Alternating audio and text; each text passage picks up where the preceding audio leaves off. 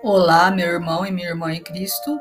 Eu sou a missionária Kátia Tribioli e vou fazer com você a meditação do dia de hoje com base no livro Palavra e Vida. A palavra de hoje está no Evangelho segundo São Marcos, capítulo 4, versículos de 21 a 25. Neste evangelho podemos ver Jesus nos ensinando sobre a candeia que ela não foi feita para ser colocada debaixo do alqueire ou debaixo da cama. Porque não existe coisas ocultas que não venham a ser descobertas. Não existe nada secreto, pois Deus sabe e Deus vê todas as coisas. E o que Jesus quer dizer usando de exemplo a candeia? Que nós devemos ser luz. Não adianta a gente ser de Deus, ser de Jesus, mas sermos cristãos 007, aqueles que se escondem, aqueles que não pregam a palavra, que não falam com seu irmão, que tem vergonha de dizer que são cristãos.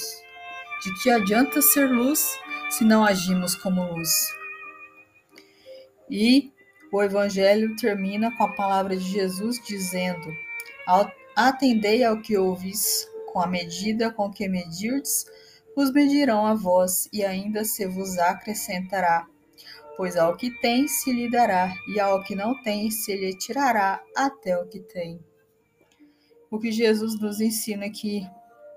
Nos ensina a não julgar, a não ficar medindo o outro e a vida do outro, as coisas do outro nós temos que cuidar da nossa própria vida. E aqui ao final ele fala dos dons, pois os dons Deus nos deu para usarmos e para multiplicarmos. Deus não nos deu os dons para que enterramos ele, como é falado na parábola dos dons, dos talentos. Aquele que enterra o seu talento, aquele que não usa, que não mostra, ele é castigado. Ele dele é tomado até aquele que lhe recebeu.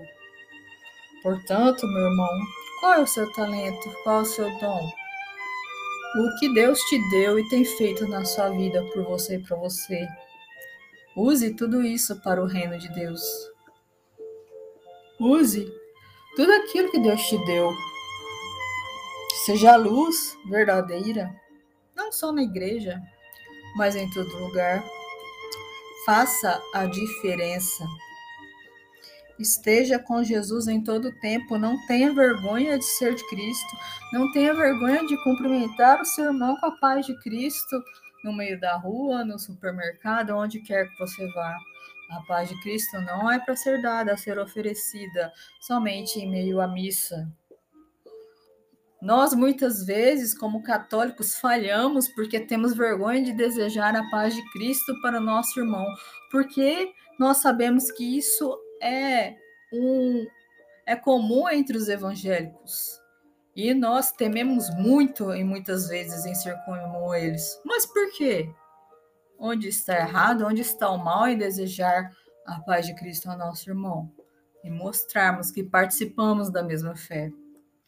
É nessas coisas que nós devemos refletir e agirmos como quem é verdadeiramente luz de Cristo.